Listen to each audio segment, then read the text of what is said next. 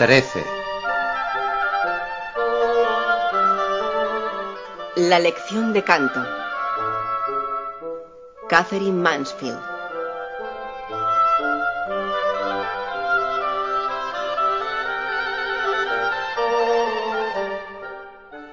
Desesperada, con una desesperación gélida e hiriente que se clavaba en el corazón como una navaja traidora.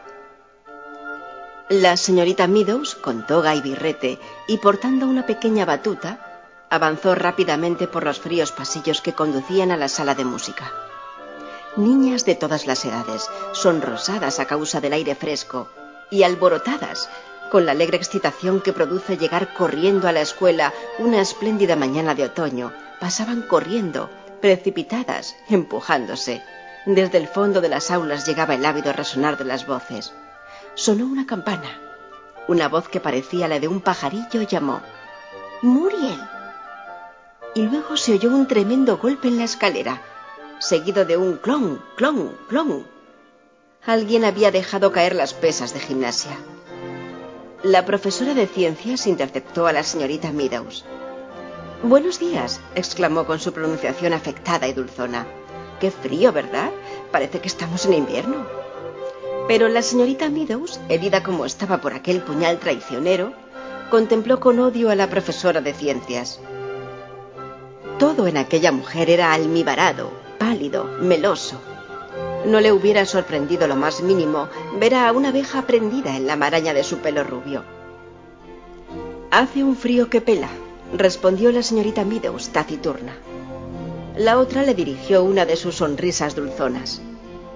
Pues tú parece que estás helada, dijo. Sus ojos azules se abrieron enormemente y en ellos apareció un destello burlón. ¿Se habría dado cuenta de algo? No, no tanto, respondió la señorita Meadows, dirigiendo a la profesora de ciencias en réplica a su sonrisa una rápida mueca y prosiguiendo su camino. Las clases de cuarto, quinto y sexto estaban reunidas en la sala de música. La algarabía que armaban era ensordecedora. En la tarima, junto al piano, estaba Mary Beasley, la preferida de la señorita Meadows, que tocaba los acompañamientos. Estaba girando el atril cuando descubrió a la señorita Meadows y gritó un fuerte ¡Shh, chicas! Mientras la señorita Meadows, con las manos metidas en las mangas de la toga, la batuta bajo el brazo, bajaba por el pasillo central, subía a los peldaños de la tarima, se giraba bruscamente, tomaba el atril de latón, lo plantificaba frente a ella y daba dos golpes secos con la batuta pidiendo silencio. 14. Silencio, por favor. Cállense ahora mismo. Y sin mirar a nadie en particular, paseó su mirada por aquel mar de variopintas blusas de franela, de relucientes y sonrosadas manos y caras, de lacitos en el pelo que se estremecían cual mariposas, y libros de música abiertos. Sabía perfectamente lo que estaban pensando. La Mary está de malas pulgas. Muy bien, que pensasen lo que les viniese en gana. Sus pestañas parpadearon. Echó la cabeza atrás, desafiándolas. ¿Qué podían importar los pensamientos de aquellas criaturas a alguien que estaba mortalmente herida, con una navaja clavada en el corazón, en el corazón, a causa de aquella carta? Cada vez presiento con mayor nitidez que nuestro matrimonio sería un error. Y no es que no te quiera. Te quiero con todas las fuerzas con las que soy capaz de amar a una mujer. Pero a decir verdad, he llegado a la conclusión de que no tengo vocación de hombre casado. Y la idea de formar un hogar no hace más que... Y la palabra repugnarme estaba tachada. Y en su lugar había escrito apesadumbrarme. Basil. La señorita Meadows se acercó al piano y Mary Beasley, que había estado esperando aquel instante, hizo una inclinación. Sus rizos le cayeron sobre las mejillas mientras susurraba Buenos días, señorita Meadows. Y más que darle, le ofrendaba un maravilloso crisantemo amarillo. Aquel pequeño rito de la flor se repetía desde hacía mucho tiempo, al menos un trimestre y medio. y ya formaba parte de la lección con la misma entidad, por ejemplo, que abrir el piano.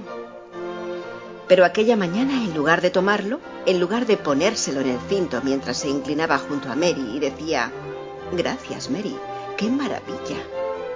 Busca la página 32. El horror de Mary no tuvo límites cuando la señorita Meadows ignoró totalmente el crisantemo. No respondió a su saludo y dijo con voz gélida, Página 14, por favor, y marca bien los acentos. ¡Qué momento de confusión! Mary se ruborizó hasta que lágrimas le asomaron a los ojos, pero la señorita Meadows había vuelto junto al atril y su voz resonó por toda la sala. Página 14. Vamos a empezar por la página 14. Un lamento. A ver, niñas, ya deberían saberlo de memoria. Vamos a cantarlo todas juntas, no por partes, sino todo seguido.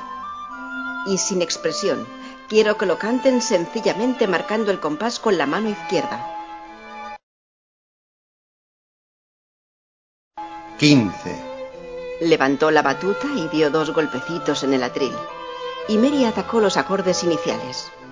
Y todas las manos izquierdas se pusieron a oscilar en el aire, y aquellas vocecillas chillonas juveniles empezaron a cantar lóbregamente. Presto, oh cuán presto marchitan las rosas del placer, qué pronto cede el otoño ante el lóbrego invierno. Fugaz, qué fugaz la musical alegría se quiere volver, alejándose del oído que la sigue con arrebato tierno. Dios mío, no había nada más trágico en aquel lamento. Cada nota era un suspiro, un sollozo, un gemido de incomparable dolor. La señorita Meadows levantó los brazos dentro de la amplia toga y empezó a dirigir con ambas manos. Cada vez presiento con mayor nitidez que nuestro matrimonio sería un error, marcó. Y las voces cantaron lastimeramente.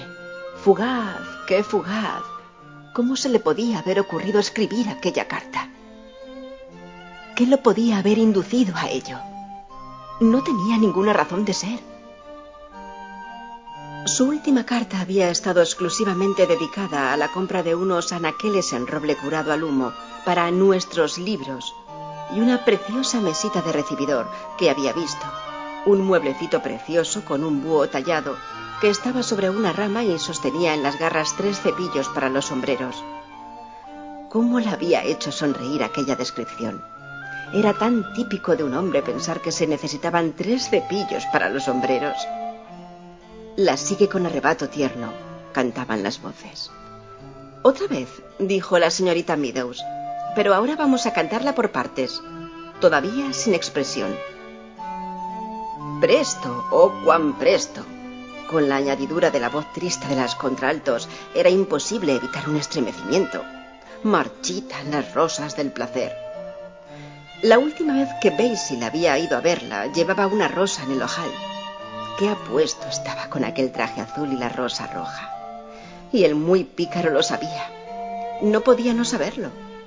Primero se había alisado el pelo, luego se atusó el bigote y cuando sonreía sus dientes eran perlas. La esposa del director del colegio siempre me está invitando a cenar. Es de lo más engorroso. Nunca consigo tener una tarde para mí en esa escuela. ¿Y no puedes rechazar la invitación? Verás, una persona en mi posición debe procurar ser popular. La musical alegría se quiere volver, atronaban las voces. Tras los altos y estrechos ventanales, los sauces eran mecidos por el viento. Ya habían perdido la mitad de las hojas. Las que quedaban se agarraban, retorcidas como peces atrapados en el anzuelo. 16. No tengo vocación de hombre casado. Las voces habían cesado. El piano esperaba. No está mal, dijo la señorita Meadows, pero todavía en un tono tan extraño y lapidario que las niñas más jóvenes empezaron a sentirse asustadas. Pero ahora que lo saben, tenemos que cantarlo con expresión, con toda la expresividad de la que sean capaces. Piensen en la letra, niñas, empleen la imaginación. Presto, oh, cuán presto, entonó la señorita Meadows. Esto es lo que debe ser un lamento, algo fuerte, recio, un forte. Y luego, en la segunda línea, cuando dice el lóbrego invierno, que ese lóbrego sea como si un viento helado soplase por él. Lo, bre, go. Cantó en un tono tan lastimero que Mary Beasley, frente al piano, sintió un escalofrío. Y la tercera línea debe ser un crescendo. Fugaz, qué fugaz. La musical alegría se quiere volver, que se rompe con la primera palabra de la última línea, alejándose. Y al llegar al del oído, ya tienen que empezar a apagarse, a morir, hasta que arrebato tierno no sea más que un débil susurro. En la última línea pueden demorarse cuanto quieran. Vamos a ver. Y de nuevo los dos golpecitos y los brazos levantados. ¡Presto! ¡Oh, cuán presto! Y la idea de formar un hogar no hace más que repugnarme. Repugnarme. Eso era lo que había escrito. Aquello equivalía a decir que su compromiso quedaba roto para siempre. Roto. Su compromiso. La gente ya se había mostrado bastante sorprendida de que estuviese prometida. La profesora de ciencias al principio no le creyó, pero quizá la más sorprendida había sido ella misma. Tenía 30 años, Basil 25. Había sido un milagro, un puro milagro, oírle decir, mientras paseaban hacia su casa, volviendo de la iglesia aquella noche oscura, ¿sabes? No sé exactamente cómo, pero te he tomado cariño. Y le había cogido un extremo de la boa de plumas de avestruz, que la sigue con arrebato tierno. A repetirlo, a repetirlo, exclamó la señorita Meadows. Un poco más de expresión, muchachas. Una vez más. Presto, oh, cuán presto. Las chicas mayores ya tenían el rostro congestionado. Algunas de las pequeñas empezaron a sollozar. Grandes salpicaduras de lluvia cayeron contra los cristales y se oía el murmullo de los sauces. Y no es que no te quiera. Pero querido, si me amas, pensó la señorita Meadows, no me importa que sea mucho o poco, con tal de que sea algo. 17. Pero sabía que en realidad él no la quería.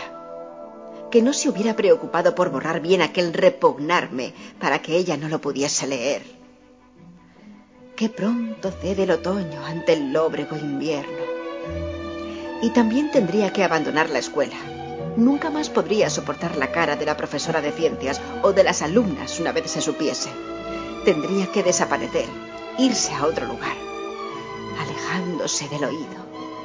Las voces empezaron a agonizar, a morir, a desvanecerse en un susurro. De pronto se abrió la puerta. Una niña pequeña, vestida de azul, avanzó con aire remilgado por el pasillo, moviendo la cabeza, mordiéndose los labios y dando vueltas a la pulserita de plata que llevaba en la muñeca. Subió los peldaños y se detuvo ante la señorita Meadows. ¿Qué sucede, Mónica? Señorita Meadows, dijo la niña tartamudeando. La señorita Wyatt dice que desea verla en la sala de profesoras. De acuerdo, respondió la profesora, y llamó la atención de las muchachas. Confío por el propio bien de ustedes que sabrán comportarse y no hablar fuerte mientras salgo un momento. Pero estaban demasiado espantadas para alborotar. La gran mayoría se estaba sonando. Los pasillos estaban silenciosos y fríos y resonaban con los pasos de la señorita Meadows. La directora estaba sentada a su mesa. Tardó unos segundos en mirarla. Como de costumbre, estaba desenredándose las gafas que se le habían enganchado en la corbata de puntillas. Siéntese, señorita Meadows, dijo muy amablemente. Y tomó un sobre rosado que se hallaba sobre el secante del escritorio. Le he hecho avisar en mitad de la clase porque acaba de llegar este telegrama para usted.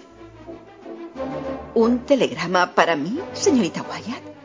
Basil, Basil se había suicidado, decidió la señorita Meadows. Alargó la mano, pero la señorita Wyatt retuvo el telegrama un instante. Espero que no sean malas noticias, dijo con forzada amabilidad, y la señorita Meadows lo abrió precipitadamente. No hagas caso, carta. Debí estar loco. Hoy compré mesita sombrerero. Basil. Leyó. No podía apartar los ojos del telegrama. Espero que no sea nada grave, dijo la señorita Wyatt, inclinándose hacia adelante. Oh, no, no, no. Muchas gracias, señorita Wyatt, replicó la señorita Meadows ruborizándose. No es nada grave, es... dijo con una risita de disculpa. Es de mi prometido anunciándome que... que... Se produjo un silencio. Dieciocho. Ya entiendo, dijo la señorita Wyatt. Hubo otro silencio. Y añadió. Todavía le quedan quince minutos de clase, señorita Meadows, si no me equivoco. Sí, señorita Wyatt, dijo levantándose, y casi salió corriendo hacia la puerta. Ah, un instante, señorita Meadows, dijo la directora.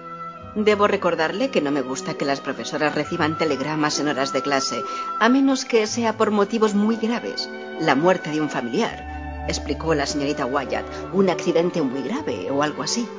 Las buenas noticias, señorita Meadows, siempre pueden esperar. En alas de la esperanza, el amor, la alegría, la señorita Meadows se apresuró a regresar a la sala de música, bajando por el pasillo, subiendo a la tarima y acercándose al piano. Página 32, Mary, dijo. Página 32.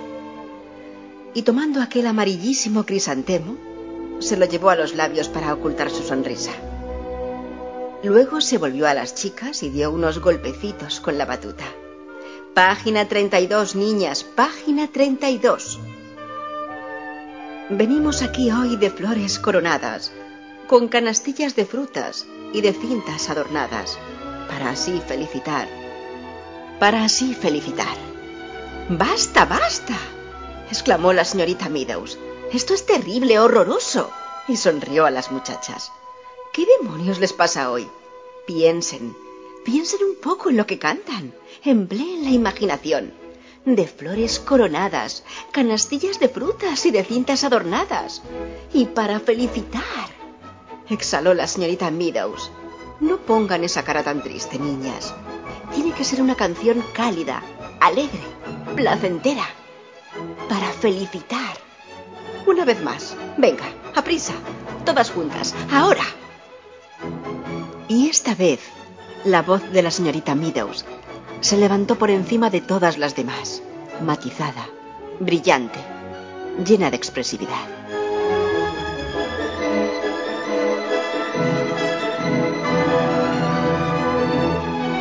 Fin.